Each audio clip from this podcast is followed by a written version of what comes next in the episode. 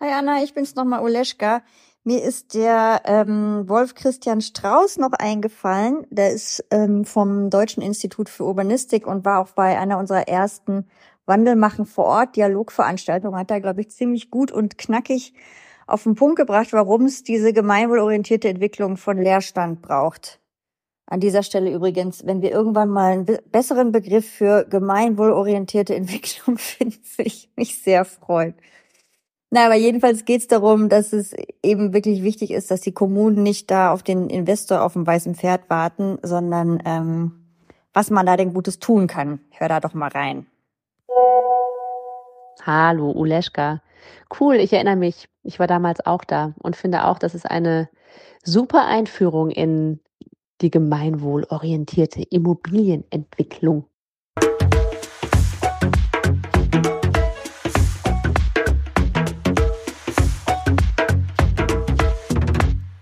Hallo und herzlich willkommen zu unserem zweiten Snackpot, der kleinen Sendung mit der schnellen Inspiration. In unseren Snackpots verwerten wir Schätze aus dem Fundus unseres Kooperationspartners, dem Netzwerk Zukunftsorte, zum zweiten Mal. Das heißt, das, was ihr jetzt von mir hört, das ist original neu. Das, was wir gleich von Wolf Christian Strauß abfeuern, das gibt es bereits irgendwo in diesem Internet in einem anderen Kontext. Zu dem sage ich gleich noch was. Und mit unseren Snackpots wollen wir genau diese Schätzchen noch einmal in Szene setzen weil wir so das Gefühl hatten, wir müssen nicht alles noch einmal aufsprechen lassen. Es gibt bereits so viele schlaue, kurze, knackige Impulse, die gerade jetzt im Kosmos des Netzwerk Zukunftsorte schon entstanden sind und die wir hier mit unserem Podcast nochmal wertschätzen und nochmal so ein bisschen aufpolieren möchten.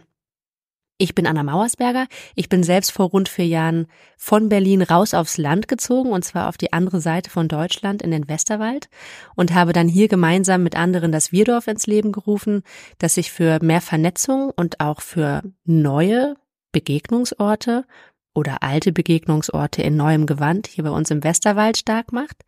Und zum Einstieg gehört habt ihr Uleschka Ascher vom Netzwerk Zukunftsorte, meine Podcast-Partnerin auf der anderen Seite von Deutschland. Wir hören ihn hier auf einer Veranstaltung in Berlin im Januar 2023 und ihr müsst euch vorstellen, dass er auf einer Bühne steht und dazu auch eine Präsentation zeigt, die ihr natürlich jetzt nicht sehen könnt. Ich finde, das hört sich trotzdem gut weg, wie man so sagt. Und ihr dürft euch einen ähm, gestandenen Mann vorstellen in einem Sakko, der dort steht und wirklich auch aus städtischer Perspektive über den ländlichen Raum spricht. Ich habe gemerkt, jetzt wo ich selber auf dem Land wohne, wie es mich erst so ein bisschen gezwackt hat, weil ich so dachte, hm, das ist eine ganz schön, ja, eben eine ganz schön städtische Perspektive ähm, darauf, warum der ländliche Raum eben auch für die Stadt wichtig ist. Stichwort Versorgungssicherheit, Nahrungsmittel, Energiewende und so weiter. Und gleichzeitig finde ich aber, dass genau da drin auch ähm, das Schätzchen liegt. Ich mag jetzt gar nicht so viel vorweggreifen. Ich würde sagen, wir lassen Wolf Christian Strauß erstmal selber sprechen und dann werde ich im Anschluss nochmal das Mic ergreifen. Vielleicht eine kleine Sache noch, die ich relevant finde. Am Anfang bezieht sich Wolf Christian auf ein Gemälde von Ambrogio Lorenzetti. Ich habe jetzt mal versucht, das richtig schön italienisch auszusprechen. Das hängt in Siena und zeigt ähm, Stadt und Land.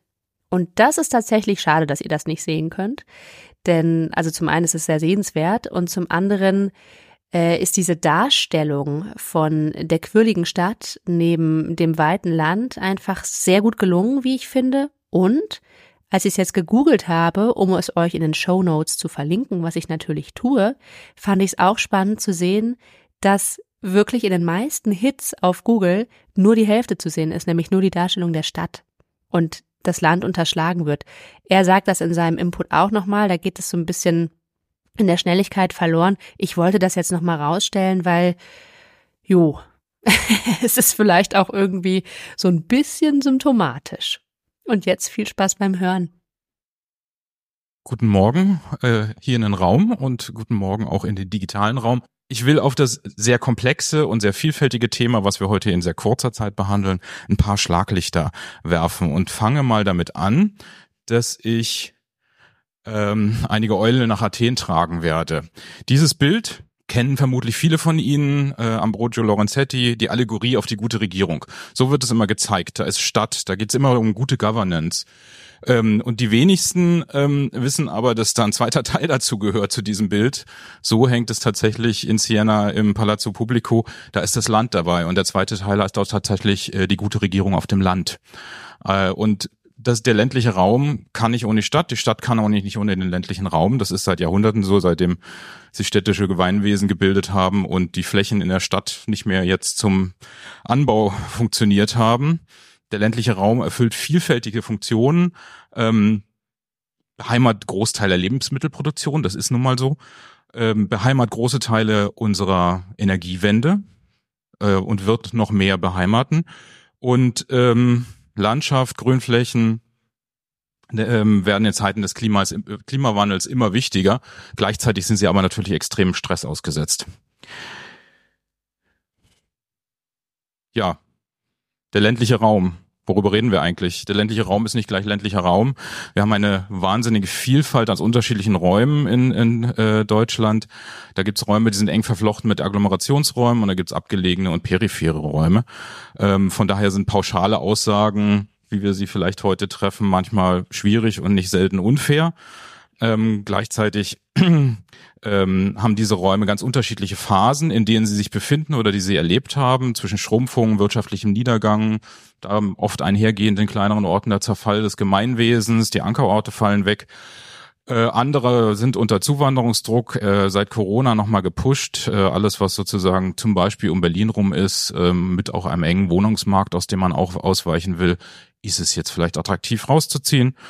Und ähm, stehen deswegen unter Entwicklungsdruck.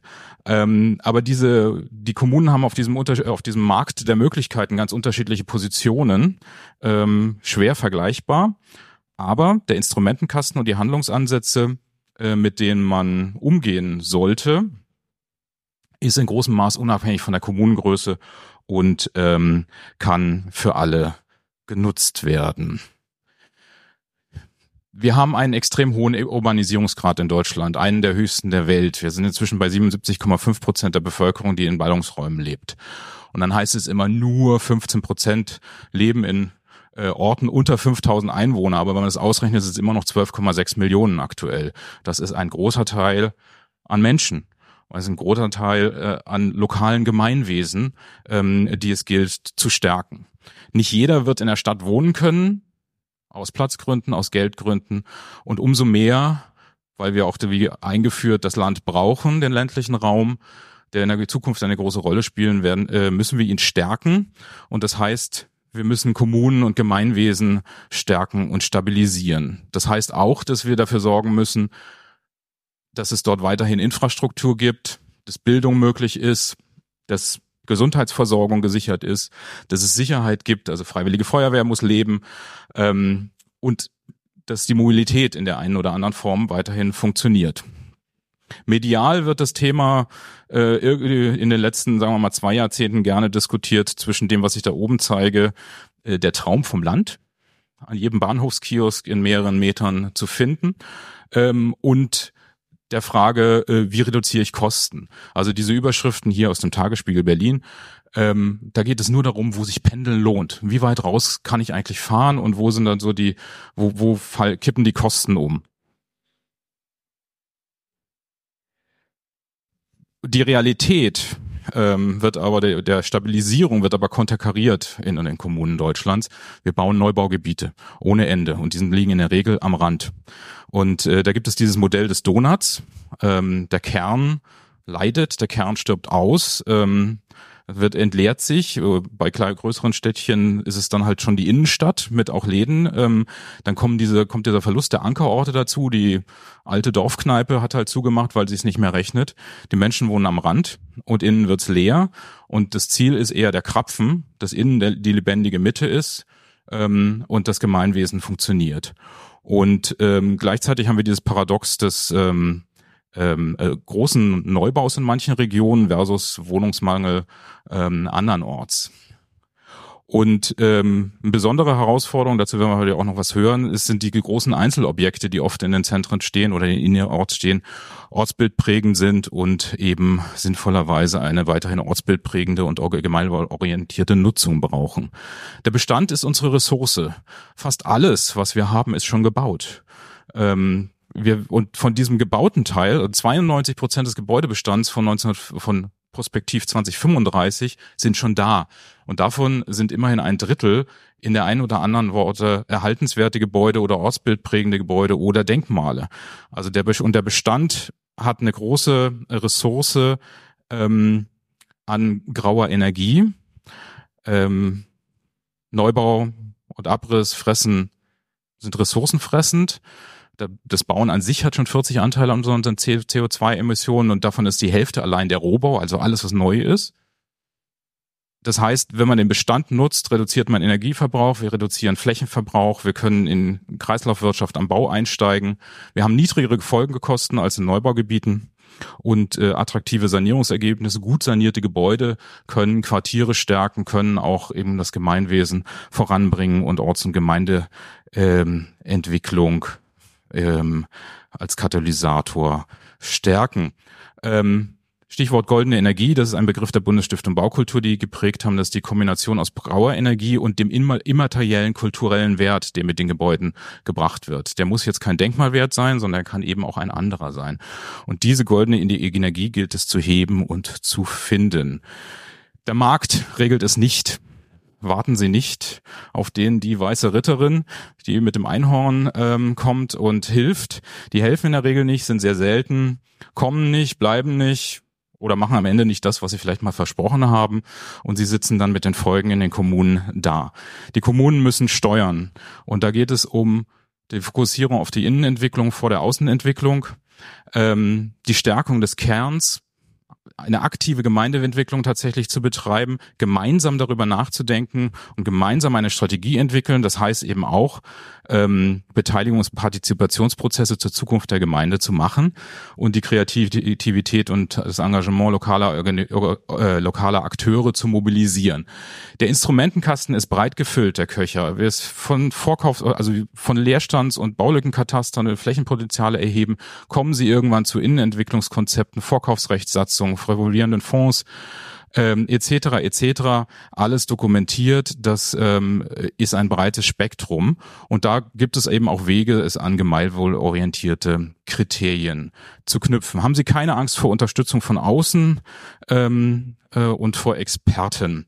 Ähm, die Kommune muss einfach eine Haltung und Position entwickeln, was sie will. Will sie Pendlerstadt oder Schlafstadt sein oder will sie ein stabilisiertes Gemeinwesen sein? Und dazu schnell vier Beispiele noch. Äh, eine dieser Gemeinden ist zum Beispiel Weyern in Bayern, eine, gelegen an einer Autobahnausfahrt in Richtung äh, Österreich. Und die haben schon vor vielen Jahren gesagt, wir wollen ländlicher Raum bleiben, obwohl wir in dieser Einpendelentfernung äh, zu München liegen und dem Druck ausgesetzt sind. Sie haben ihre Außenentwicklung beschränkt. Ähm, sie haben sich auf die Innenentwicklung fokussiert, betreiben aktive Bodenpolitik und haben als ihren Anker Baukultur genommen, ähm, was sozusagen ihren Ort attraktiv macht und auch das Innenentwickeln, das Innenwohnen attraktiv macht. Wichtig sind Förderprogramme. Ähm, hier ein Beispiel aus Baden-Württemberg. Unten diese kleine Karte. Alles, was hellblau sind, sind Leerstände. Eine Gemeinde im Main-Tauber-Kreis äh, zwischen Würzburg und Heilbronn. Rot und Gelb sind Projekte, die dort vorkommen. Und da geht es auch darum, die Gemeinden kriegen Fördermittel, wenn sie sich verpflichten, keine Neubaugebiete mehr auszuweisen auf 10 oder 15 Jahre ähm, und kriegen dafür Prozessunterstützung und Geld. Ein weiteres ähnliches Projekt Ortschaft Mitte in Bayern. Auch da geht es um Aktivierung von Baulücken und Leerständen. Und ähm, da geht es um Grundstücksneuordnung mit Fonds. Es wird auch angekauft und äh, umgeordnet und es geht um Matching und Vermittlung. Und das letzte Projekt, äh, klassisch Jung kauft alt, in vielen Gemeinden Deutschlands inzwischen bekannt. Ähm, da geht es darum, baut nicht neu außen, sondern seht zu, dass ihr die Häuser kauft, die da auf den Markt kommen und es werden Verkäufer und Käufer zusammengebracht. Also Neubau, Umnutzung, Wiedernutzung. Zack, Punktlandung. Danke.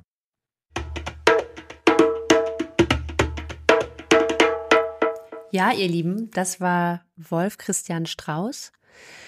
Und ich merke, mich berührt, dass er sagt, der Bestand ist unsere Ressource. Mm, das ist etwas, das ich hier auf dem Land immer wieder so, ja, schon fast körperlich spüre, wie viel es zu tun gäbe in diesem leerstehenden Raum.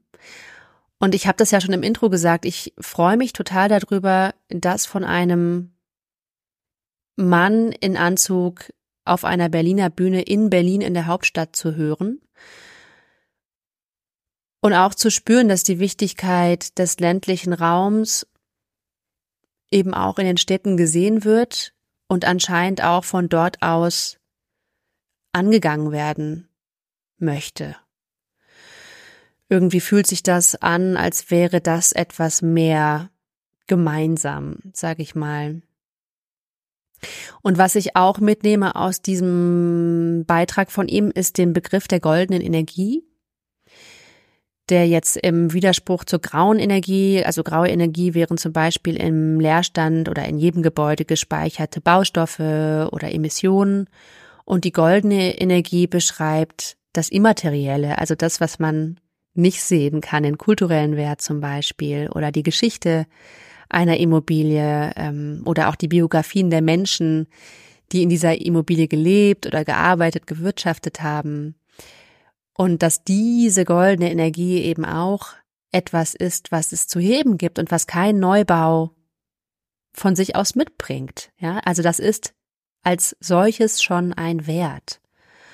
Und dafür ein Wort zu haben, das finde ich schön und, und wichtig. Und da habe ich jetzt noch keine Antwort drauf, aber vielleicht schließt es auch ganz schön die Klammer zu unserem Einstieg, wo Oleschka gesagt hat, sie hätte so gerne ein neues Wort für gemeinwohlorientierte Immobilienentwicklung.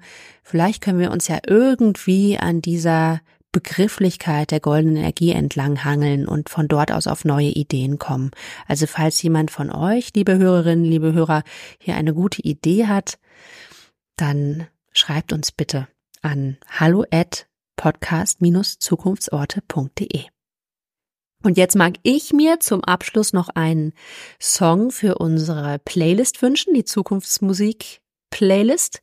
Und zwar möchte ich oder werde ich von Meute You and Me auf die Playlist packen weil das zum einen Musik ist, die mir sehr gut gefällt. Es ist eine, falls ihr Meute nicht kennt, eine analoge Techno-Band sozusagen, so eine große Marching-Band mit vielen, vielen Instrumenten in einer großen Combo.